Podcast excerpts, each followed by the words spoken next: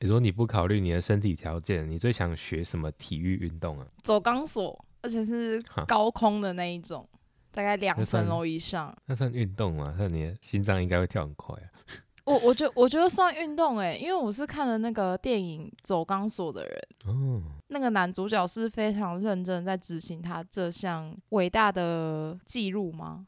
就是破嗯破了世界纪录，就是在最高的地方，然后去走那个钢索，因为越高的地方，它那个压力跟风速比较相对不能去控制的，何况是嗯肯定接不住他这个人。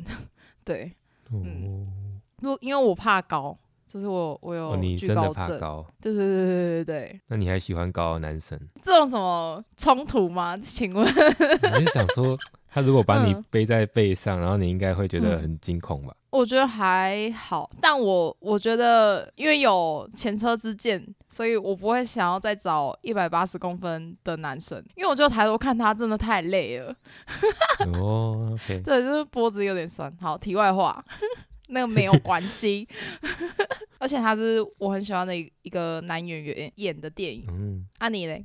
我想学拳击耶，为什么？对虽然跟我的外表还蛮冲突的，对，就是因为想要突破这个人设吧。哦，不是因为你纯粹想要打人吗？我没有，我没有那个欲望。哦，纯粹觉得说，我纯粹觉得说，我想突破这个算框架嘛，因为我平常就是嗯长得斯斯文文、可可爱爱的，然后又戴个眼镜，然后又又会被误认为是高知识分子，就是就会觉得说嗯应该想练点肌肉啊，然后嗯，然后做点嗯比较剧烈一点的运动，因为像我嗯。偶尔会重训啊，但是我不知道为什么肌肉真的是长不出来，嗯，所以我想说，如果呃你需要透过拳击，哦，你想可怕，就透过嗯。拳击，它算是高强度间歇有氧吧。那我觉得也许嗯。会对我的整个状态比较有变化嘛，就是可是你不呃怕痛吗？就是要忍啊。然后我好像有看过一个影片，他是说学嗯拳击的话可以促进那个雄性激素分泌，嗯我嗯在想说不定也可以改善我这个嗯比，较娘的情况。